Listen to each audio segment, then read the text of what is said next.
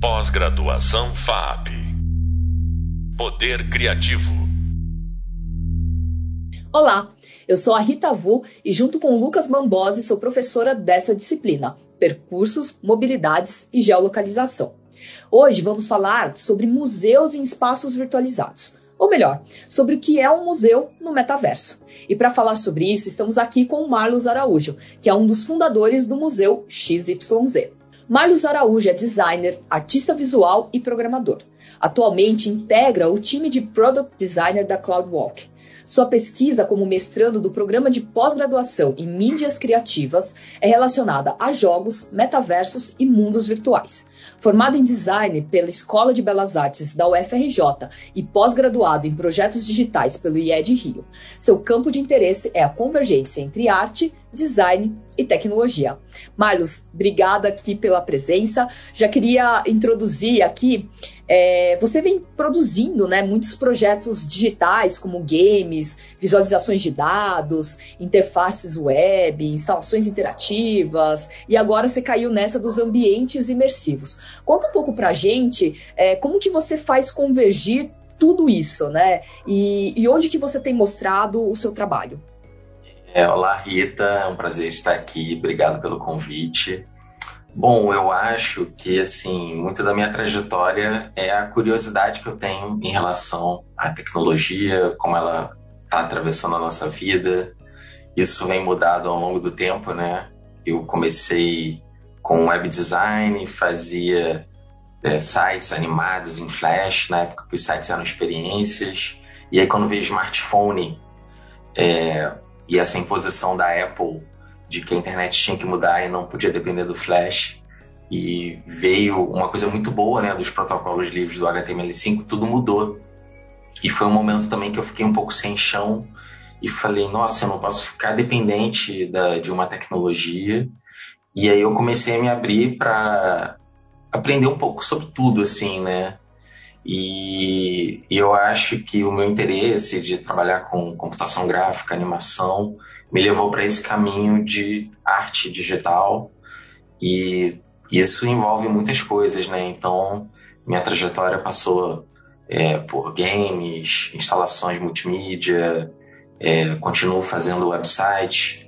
É, agora, eu participando um pouco desse desenvolvimento da Web3, né, que é essa nova fase da internet. E, mas eu acho que essa convergência é, que eu procuro no meu trabalho é uma coisa que eu estou vendo que é a melhor fase é, da, da, tecnologia, porque a gente está vendo tudo convergir, né? Então, se antes a gente via o cinema como um grande expoente assim da computação gráfica, e os videogames estavam atrás, agora isso se inverteu, né? É, a gente está usando ferramentas, os engines de videogame para fazer cinema, como a série Mandalorian, que foi toda filmada com fundos de painéis de LED, é, junto com o Unreal Engine, e isso substituindo o processo de pós-produção de fundo verde, agora a gente tem a pré-produção. E eu acho que essa questão dos ambientes virtuais, do metaverso, tem muito a ver com essa convergência que a gente está vendo agora, de toda a indústria né, do entretenimento tá numa mesma base tecnológica e acho que é, é um momento muito bom para estar tá em alguma dessas é, especificidades, né? Porque na verdade você pode trabalhar com qualquer coisa é, dentro do, do mundo do entretenimento, da computação gráfica, e agora é, isso está com essa base sólida, né? E eu acho que essa é a expectativa que a gente vê para o metaverso, de, dessas tecnologias é, múltiplas, mas dentro de uma mesma base, né? É demais, Marlos. É, inclusive, no final de 2020, você começou a comercializar suas criações digitais em formatos de, de NFT, né? Os famosos No Fungible Tokens. Queria que você falasse rapidamente para a gente o que, que é isso, como que foi essa experiência e de que forma que você, você acha que esses ambientes virtuais, né, como o metaverso, eles podem fazer a arte, né, e principalmente a arte em NFT, ir para outro patamar. Então, a minha entrada no universo dos NFTs, que são esses tokens né, dentro da blockchain, onde você cria uma obra digital autenticada, é, já começou com um link muito forte com o metaverso, porque eu fiz um, um, trabalho que, na verdade, era um post antigo do Instagram. Eu estava sempre fazendo trabalhos para performances, é, fazendo estudos, e um desses estudos virou o meu primeiro NFT vendido. E o artista que comprou não foi nem um colecionador, foi um artista. Eu vi que ele tinha vários NFTs publicados e ele comprou o meu. E quando eu agradeci no Twitter, ele falou: Ah, esse videodança vai para alguma é, parede do metaverso. E aí eu vi que é, o NFT tinha essa ligação né, de direta com, com o metaverso para mim foi muito impactante porque as minhas atenções se voltaram para isso. Eu até então estava pisando nesse novo universo dos NFTs sem entender muito bem por que trazer escassez para o meio digital e logo eu entendi. A gente precisava de obras autenticadas para isso estar tá espalhado né, em ambientes virtuais de forma autenticada. Você saber a procedência de, de uma imagem, você saber quem é que fez, quem é que possui, e aí foi o link direto que eu fiz. Nossa, então é, o metaverso é povoado por esses NFTs. E os próprios terrenos né, do metaverso são NFTs também, porque eles têm é, essa questão da, de relação de posse, é, ou então quem são as pessoas que estão autorizadas né, pelo proprietário a, a utilizar aquele espaço e tudo mais. É interessante, né? Porque quando a gente pensa nesses uh, em metaverso, mundos virtuais, tudo meio que vira, né? Acaba virando NFT, né? Que seja roupinha, como você disse, os terrenos e tal. E aí, eu acho que nesse cenário que acabou surgindo a ideia do, do museu, né? Que você está uh, pensando e ajudando a formatar. É, que tem aí a sede, não é um museu físico, né? Mas tem a sede no metaverso. Conta pra gente como que funciona, né? O que, que é o Museu XYZ e como são as exposições lá pelo museu. Inclusive, de que forma que você vê que esses mundos uh, virtuais, esses ambientes descentralizados, como que eles podem acabar conectando é, diretamente essas obras digitais também com o mundo físico, né? Como que fica a nossa experiência de uma forma geral? É, então, o Museu XYZ nasceu do contexto de que quando que eu peguei o primeiro terreno no metaverso, eu vi que era muito pouco pensar num, num terreno do Marlos indivíduo, pessoa física, porque a comunidade brasileira que estava já antenada nos NFTs, eles é, tiveram deram uma resposta muito positiva, como assim, entramos no metaverso, né? o Brasil entrou no metaverso. E aquilo ficou na minha cabeça de que eu deveria fazer algo coletivo para essa comunidade que estava surgindo.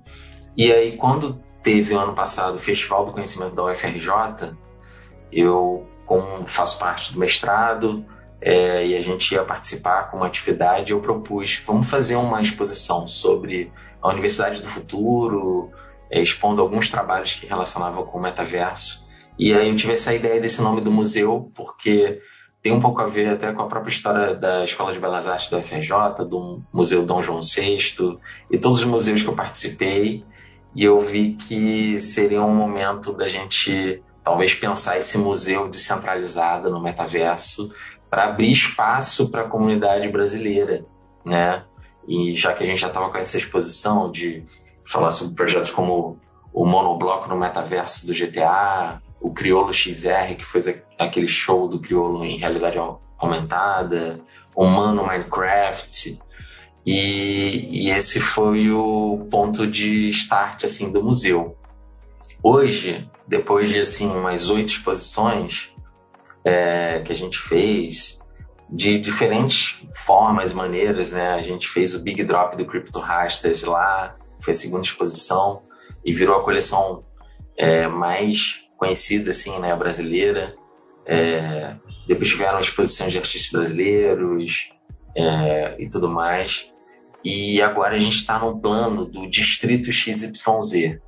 E aí é uma tentativa, depois desse um ano de museu, é, foi muito legal essa experiência de trazer curadores para pensar o metaverso, pensar uma exposição digital é, no nosso espaço, mas a gente quis agora ampliar isso de uma outra maneira. A gente reduziu o espaço do museu e transformou o espaço num distrito com várias edificações e várias galerias. E aí cada integrante do museu tem a sua própria galeria agora. O museu também tem umas partes exclusivas, mas agora a gente trouxe convidados. E a gente está fazendo isso mais como um experimento de laboratório, já que eu acho que essa questão da vizinhança é muito importante no metaverso. É, então, como é que funciona isso quando a gente tem vizinhos planejados, né, convidados? É, será que isso funciona, né, de quando a gente faz um evento em, em um dos espaços, acaba atraindo para os outros espaços também, né? A nossa estratégia é dar vida a um lugar e por ter várias galerias diferentes, isso está sempre é, com novidades, com sempre público e trazendo visitação para todos os espaços, né? E o que eu acho legal do metaverso, muita gente vê os metaversos de hoje, né, que tem um gráfico ainda de jogo de videogame de 10 anos atrás, mas as pessoas não entendem o, o lado interessante que é essa imersão coletiva no mesmo espaço, que óbvio, isso já existe em outros games, mas não nesse contexto de espaços construídos pelas pessoas, né? Como é o exemplo do museu, que ele é um espaço todo criado por artistas e por projetos. É... E tem um lado também criativo do criador, que é uma experiência incrível quando você constrói um espaço tridimensional colaborativamente. Isso é uma das coisas que eu nunca tinha visto antes. É, a gente está acostumado agora, depois do mundo é, após pandemia, né? É, as ferramentas de colaboração, Google Docs, Miro, Figma, todas as ferramentas que você faz tudo é, em tempo real e coletivamente. E o metaverso que a gente está agora, ele permite que você crie um espaço 3D em tempo real, coletivamente. E isso é incrível. É, é por isso que o, o que me apetece não é os gráficos, não são os gráficos, não são é, a questão dos avatares. É, quando você tem essa experiência de construção coletiva de um espaço tridimensional é, e que você não tem isso nos jogos, é, isso é para mim revolucionário e isso que aponta é, para o futuro do, desse chamado metaverso, né? É, e eu vejo muito mais por esse lado de criativo do que só de visitante, de experiência. É, eu acho que essa questão de colocar a mão na massa é muito importante para pensar o metaverso demais que você tocou nessa questão da, colabora da colaboração, desse senso de comunidade, né, dessa criação realmente de muitas mãos. Isso me faz me lembrar muito o que tem se falado, né, da, da economia criativa também em um outro patamar, né? Acho que a gente já tem essa discussão há muito tempo, mas quando a gente tem essas plataformas digitais descentralizadas, é, essa economia criativa ela acaba também evoluindo, né, de acordo com o que essas plataformas acabam trazendo, né, de, de variação e de formas diferentes também de colaborar.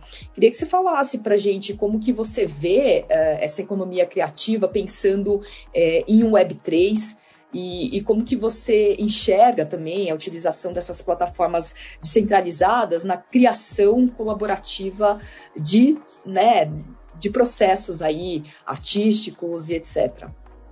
Pô, então, eu, eu acredito muito nesse conceito do, do retorno à descentralização, né? Essa história de Web3, eu acho que está resgatando valores da primeira internet, é, em que todo mundo é, para ter uma presença digital, né, fazia o próprio site. Não era todo mundo naquela época que tinha acesso à internet, né? Isso foi se democratizando é, depois com as lan houses, depois agora com o smartphone, todo mundo está conectado, mas a gente acabou se conectando preso às plataformas, né? É, o WhatsApp, o Facebook, o Instagram, é, o TikTok, é, então, é muito louco pensar que agora, no momento que todo mundo tem internet, é, tá todo mundo preso a aplicativos e a plataformas que controlam muito o nosso comportamento, né? Então eu, eu sou muito tenho um pensamento muito positivo em relação a essa história de Web3, porque eu vivi isso na pele com os NFTs, né? Comercializ, comercializando minhas obras. É, todas elas agora têm um royalty, então quando é, eu revendo alguma obra, alguém vende a minha obra, eu tô, continuo recebendo por isso, né? E, e eu acho que agora a gente tem uma plataforma, é, não digo que é definitiva, porque essa tecnologia está em construção também, tanto o metaverso quanto a blockchain, mas eu acredito que é muito interessante quando a gente tem posse real dos nossos dados, em que a gente define é, qual plataforma a gente quer comercializar ou permitir, ou todas ou nenhuma, né? A, a questão do NFT é muito legal isso. O seu NFT aparece em todos os lugares, porque ele, o registro dele está público nessa rede global. Mas você pode é, falar, ah, não, eu quero que o leilão seja feito nessa plataforma ou nessa outra, né? Eu acho que o metaverso também vai muito por aí de terem muitas plataformas é, para escolher muita gente fica preocupada, né? Ah, mas qual que vai vencer é, a briga, né? Qual vai a melhor plataforma para fazer isso, isso, aquilo? Eu acho que as plataformas têm vários nichos, mas eu vejo esse aspecto da descentralização também de forma positiva, porque é, é muito interessante ter essa pluralidade de mundos virtuais. E, e eu acho que o que está faltando, o ingrediente que está faltando agora, é uma, ah, uma real formalização assim de certos contratos e protocolos para que isso seja realmente descentralizado, né? Eu poder fazer uma roupinha de avatar ou fazer qualquer outro item de metaverso e que aquilo apareça em todos os metaversos, né? Porque eu acho que a ideia do NFT e e de você ser um holder ou ter a posse de um NFT, o barato é esse, né? Você tem uma mochila de com vários colecionáveis, vários itens digitais e você leva isso para o site e abre experiências, né? Você tem muitas aplicações não só no metaverso, mas eu, eu vejo assim, ainda não criaram uma plataforma de música, por exemplo, nos NFTs, mas o NFT vai permitir um pouco a volta aos LPs e aos CDs que você comprava o álbum e aí você pode comprar o álbum tokenizado e entra na plataforma de música e você pode ouvir os seus álbuns, né? E você pode vender os seus álbuns também. o que não acontece nos, no, no mundo das assinaturas que a gente está imerso hoje, né? Eu acho que para a gente ver qualquer série ou filme no streaming, é, você tem sempre que ou ter várias contas ou cancelar uma conta para abrir outra conta. E eu acho que é, o, o, NFT, a Web3, está trazendo alternativas para a gente repensar essas questões comerciais, propriedade, é, de acesso ao conteúdo, de compra de conteúdo, né? E, e tudo mais. Marlos, essa questão do, dos dados, né, do controle que você trouxe, né, da posse desses itens digitais, elas acabam sendo é, uma parte muito importante da, da Web3, né, do que se pensa aí, do que se imagina, do que se deseja para a Web3, né? E a gente está aqui no, numa disciplina que já tratou bastante né, sobre essa questão do, dos percursos, dos rastros, né, pensando nesses rastros digitais. E por isso eu queria que você falasse eh, para a gente, né, como que você pensa, no caso, o controle ou não desses, eh, desses rastros, desses dados eh, digitais, principalmente quando a gente está pensando que uh, a nossa representação, né, o nosso corpo aí no metaverso vai estar tá aí nessas entidades dos avatares e como que fica essa questão da hibridização, né? Porque eu acho que esse é o mais interessante quando a gente pensa em metaverso, é que não é um second life, né? Não é uma, uma segunda vida no sentido da palavra, do tipo uma vida apartada da nossa vida aqui, né? Como essas coisas que se comunicam, né? Do que acontece fora no, no mundo físico e dentro no, no, mundo virtual. Então, eu queria que você falasse é, para a gente como que fica essa questão aí do, desses rastros digitais? É, então, eu acho que isso vai ser, continua sendo uma questão é, delicada, porque a blockchain, tudo é público. Eu acho que isso explica muito porque certas pessoas preferem não é, colocar sua identidade real, né, sua pessoa física, criam um pseudônimo e tudo mais. Mas eu acho que criando um, uma cultura é, que entenda um pouco disso, né, de identidade, o que é identidade digital, eu acho que esse modelo é mais interessante porque é, o, o establishment hoje é a questão da gente é, acessar tudo de graça, gratuitamente, em troca dos nossos dados, e a gente não sabe como é que os algoritmos por trás consome, vende isso, manipula. E, e nessa perspectiva, eu pelo menos prefiro que eu, eu sei tudo, todos os dados que eu coloco publicamente, né? Meus NFTs, por exemplo, e eles são meus, eles não são de ninguém. Eu tenho controle onde eu vou publicar. É, você controla até se você quer vender para alguém ou não, né? Então, eu acho que a gente está tá num momento agora de trazer à tona todas essas questões. É óbvio que é, não deixa de ser um, um é, reflexões complexas, né, que a gente vai precisar fazer, principalmente o metaverso, né, porque a política de conteúdo é, é completamente diferente do post, por exemplo, né? tudo que você posta fica ali arquivado e se deleta. No metaverso você vai falar e é como se você falasse na rua, né? Então tem todas essas questões que estão sendo levantadas, né, de é, os assédios no metaverso, como a gente vai fazer, os crimes no metaverso. Mas eu acho que por essa questão né, da, da nossa identidade, da posse dos nossos itens, eu acho que a gente está é, com um ingrediente bem interessante para pensar é, o futuro da nossa vida digital com mais controle e mais soberania dos nossos dados, e não o contrário. Legal, Marlos. É, então, para a gente finalizar rapidinho, a última provocação, pensando que a infraestrutura da internet é uma infraestrutura privada, né? Cabos, data centers, é, todos os, os nós, né? Todos os nodes, enfim, a gente está falando de uma infraestrutura que, que é privada. Você acha que, mesmo com essa infraestrutura privada, é possível a gente ter o controle real disso e a descentralização? Porque a gente está falando de metaverso que está rodando aí no servidor que a gente nem sabe onde fica e que pertence a quem, né? A gente nem sabe de quem, a quem pertence. Então, você acha que realmente é possível? Eu acho que é possível, mas as pessoas também que estão mais interessadas nisso têm que estar dispostas a pagar, né? porque criou-se essa cultura de que o que está na nuvem é de graça e não é bem assim. Alguém está pagando e está levando é, alguma coisa da gente por isso, né? Mas vou dar o próprio exemplo do Decentraland. O Decentraland ele é um metaverso que ele está todo o código dele está no GitHub e se você quiser levantar um servidor do Decentraland na sua casa é, você vai ter que arcar com os custos.